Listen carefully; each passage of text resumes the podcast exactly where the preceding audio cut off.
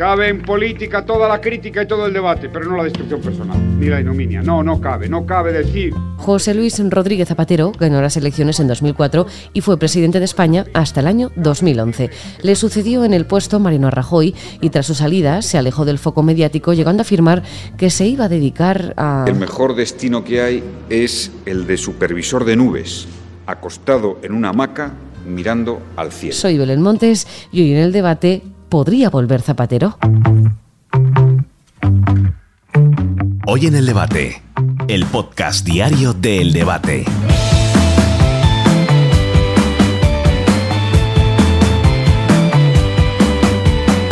Desde su salida del gobierno, José Luis Rodríguez Zapatero se ha prodigado poco. Se le ha visto mucho por Latinoamérica, donde guarda buena relación con los gobiernos de izquierdas, con los que ha compartido charlas en universidades, pero poco más. Es ahora en plena campaña electoral, previa a las generales, en las que se juega el cuello Pedro Sánchez, donde ha vuelto a la primera línea, reclamando atención.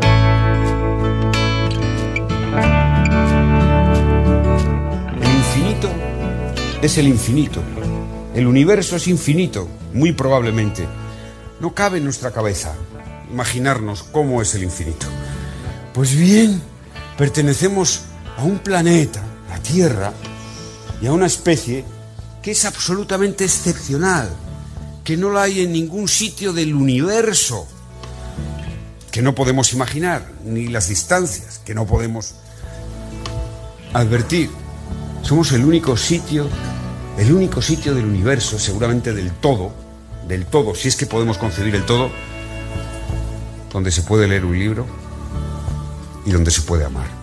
Con afirmaciones de este tipo es como José Luis Rodríguez Zapatero ha retomado la oratoria política. Con afirmaciones de este tipo es como quiere conseguir que el electorado no se cambie de bando y deposite la papeleta en el Partido Socialista en las urnas del próximo 23 de julio. Pero será suficiente.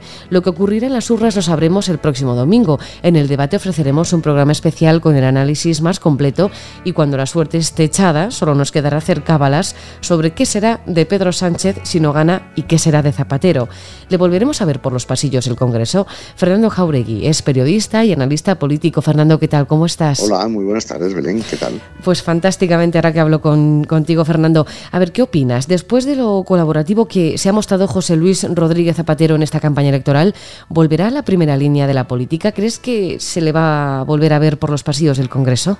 No, no, no. Yo creo que ya hay que empezar a pensar en políticas nuevas, hay que empezar a pensar en otra cosa completamente diferente. Zapatero tuvo su momento, es un ex, yo tengo mejor opinión de él de lo que tiene mucha gente, aunque conozco sus fallos, pero ya no es su momento.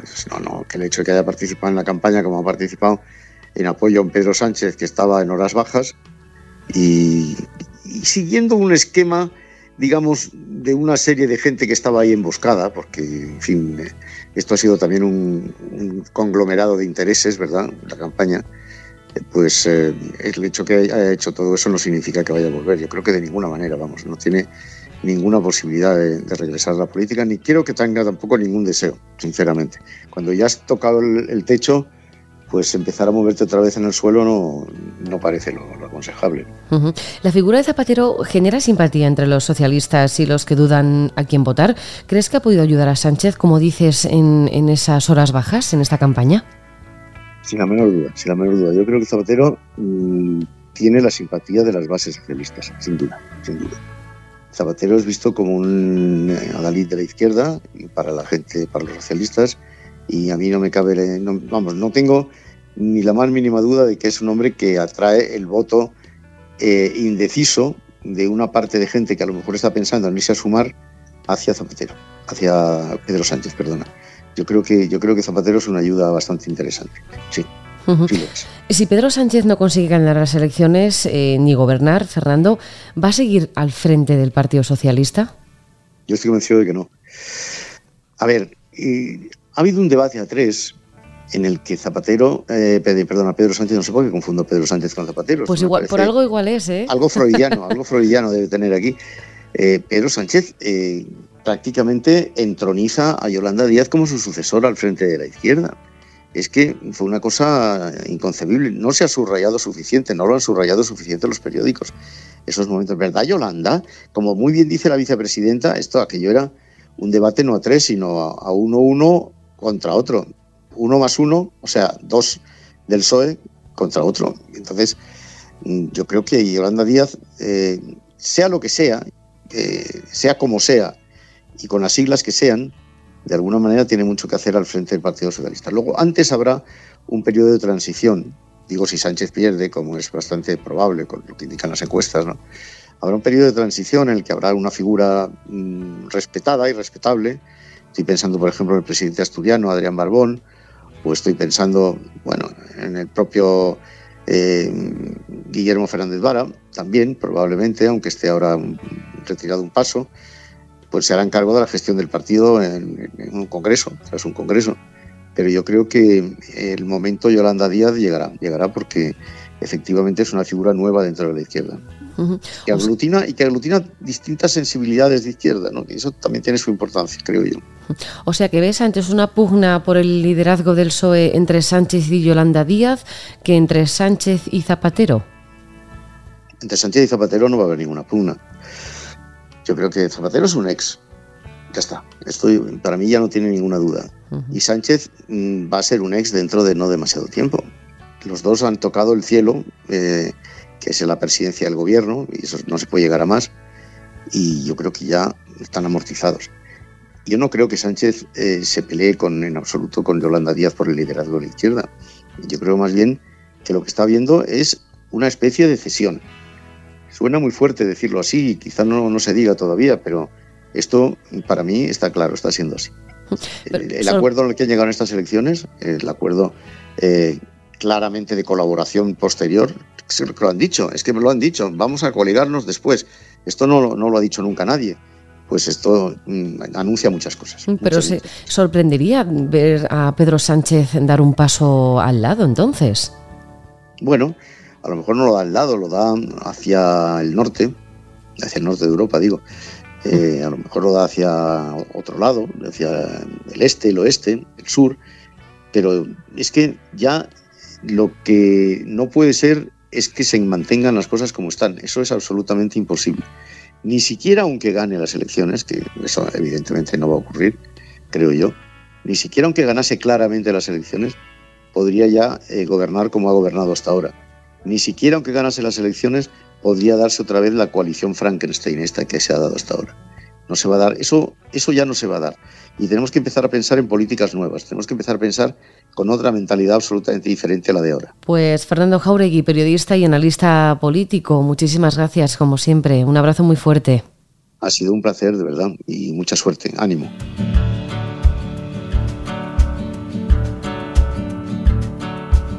Zapatero no ha sido el único expresidente del gobierno que ha decidido ayudar al candidato de su partido de cara a las elecciones generales del 23 de julio. También hemos podido ver a Mariano Rajoy y a José María Aznar apoyando a Alberto Núñez Feijo, pero también es cierto que los apoyos de estos expresidentes no han sido tan habituales como los mítines de Zapatero. Por lo menos así lo ve Ramón Pérez Maura, director de opinión del debate. Yo creo que Zapatero quiere volver.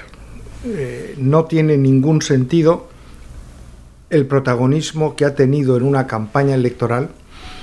Cualquier eh, expresidente tiene a veces eh, participación en las campañas electorales. En esta hemos visto intervenciones de José María Aznar y de Mariano Rajoy.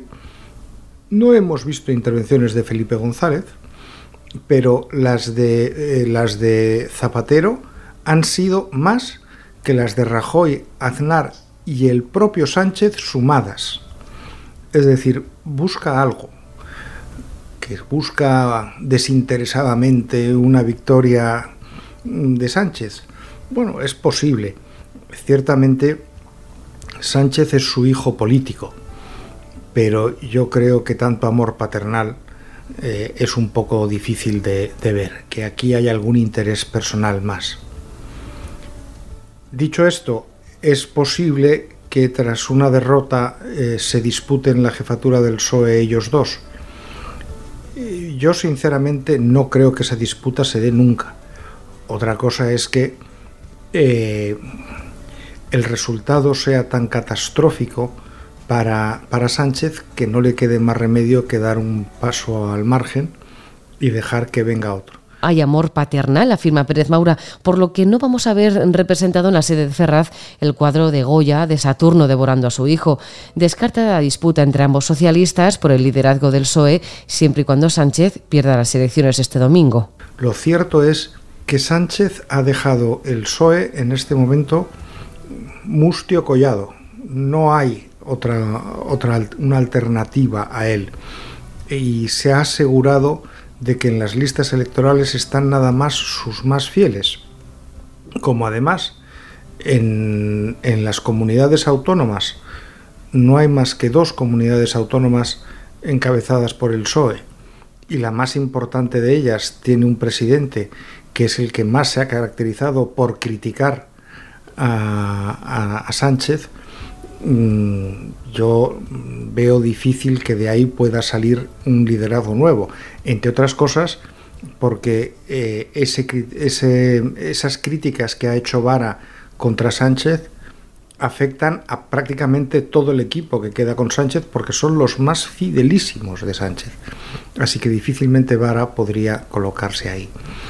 Eh, yo creo que sea el resultado todo lo malo que pueda ser, Sánchez se va a amarrar a la silla porque no tiene otra alternativa y se ha asegurado de que no haya nadie. Él no tiene alternativa personal para irse a otro sitio y se ha asegurado de que dentro del partido tampoco hay alternativa a él.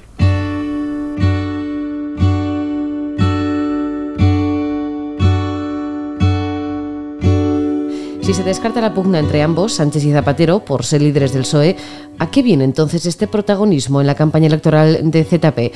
Vieito Rubito, director del debate, ¿qué tal? Hola, muy bien.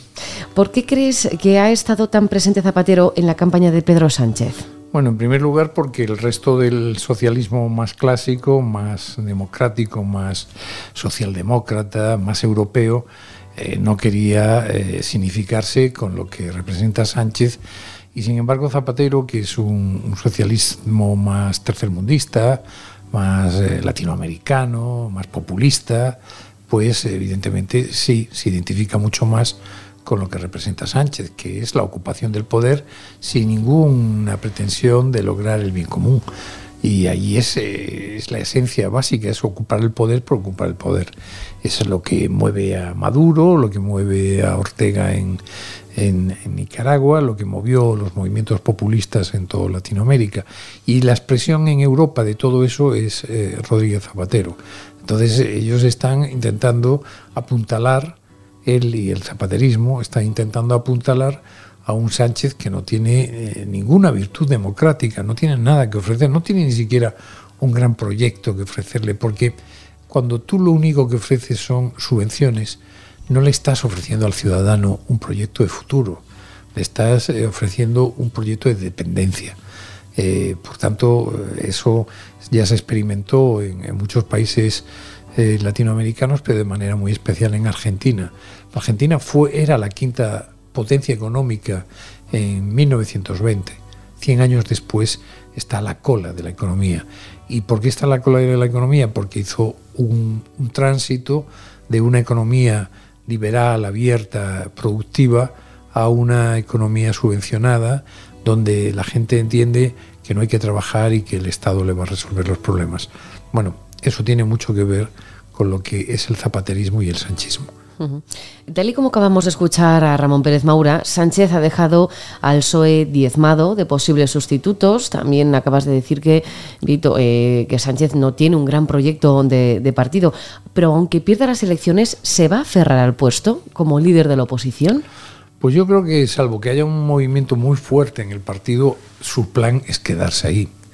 Eh, aunque él tiene una altísima opinión de sí mismo y normalmente quien tiene una opinión muy alta de sí mismo no quiere pasar por, eh, después de ser presidente, por volver a ser el jefe de la oposición. Pero a mí me da la impresión de que Sánchez de momento, a pesar de que sus coríferos y toda la prensa, las terminales mediáticas pro-socialistas hablaban de que si era eh, solicitado, ansiado, deseado en, en, perdón, en, en Europa, pues no, la verdad es que ni la OTAN, ni, ni los organismos europeos, ni ningún organismo internacional está esperando por Sánchez. Eh, pero yo creo, creo que el Partido Socialista, el PSOE, todavía tiene eh, en fin, eh, un alma dentro de sí mismo, en su interior, que le hará plantearse el relevo de, Sánchez.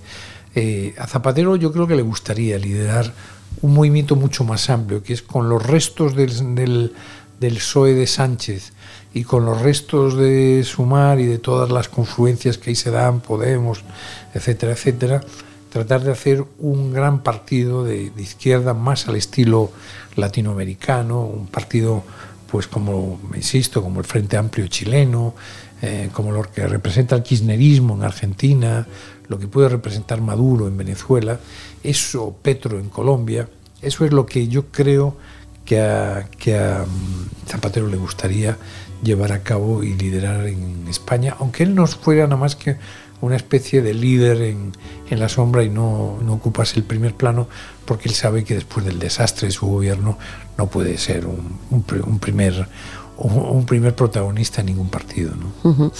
Pero comentas que Zapatero puede ser eh, esa, bueno, ese títere, ese maestro, este maestro, ese maestro de títeres para llevar al resto de partidos y unificarlos eh, en una misma izquierda. Pero claro, hay mucha gente que quiere ser protagonista y está dispuesta a perder.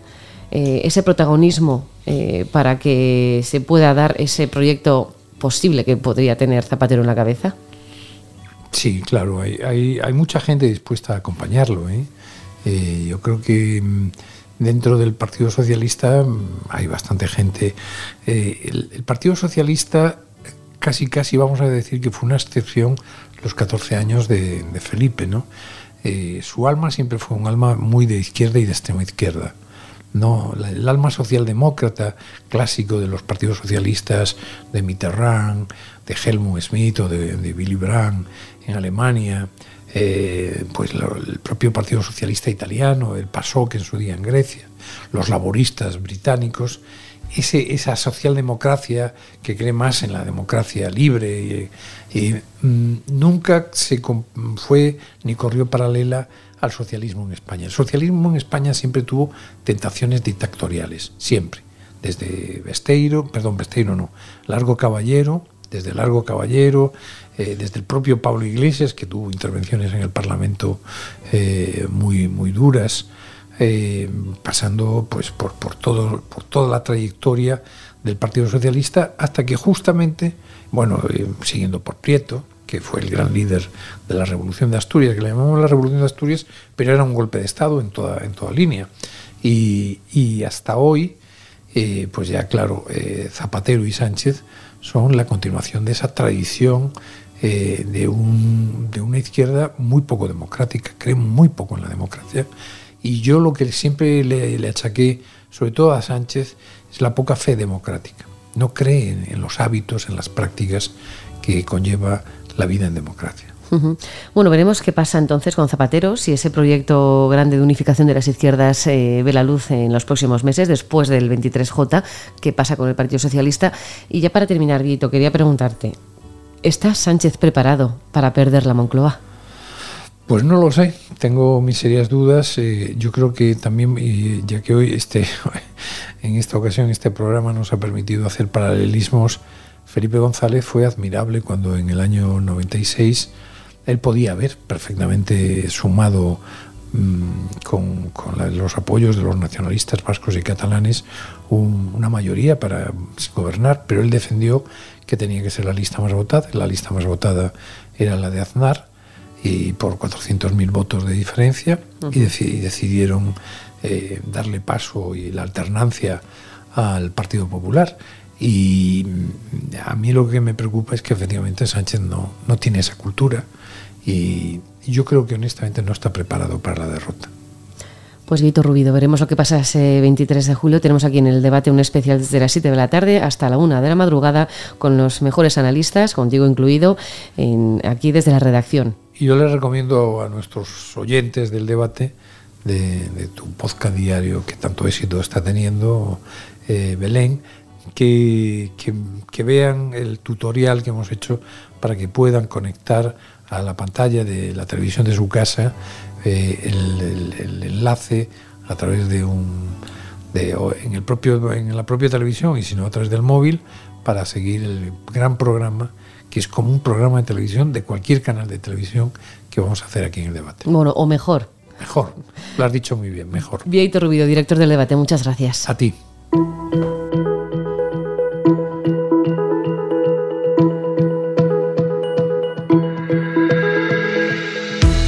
Pedro Sánchez se verá las caras con Feijó, Yolanda Díaz y Santiago Abascal el próximo domingo 23 de julio, aunque muy de cerca estará observando todo José Luis Rodríguez Zapatero, que pese a que los expertos dicen que su masiva presencia no significa su vuelta a la primera línea política, sí que puede seguir en la sombra y pretender recomponer un PSOE desvalido.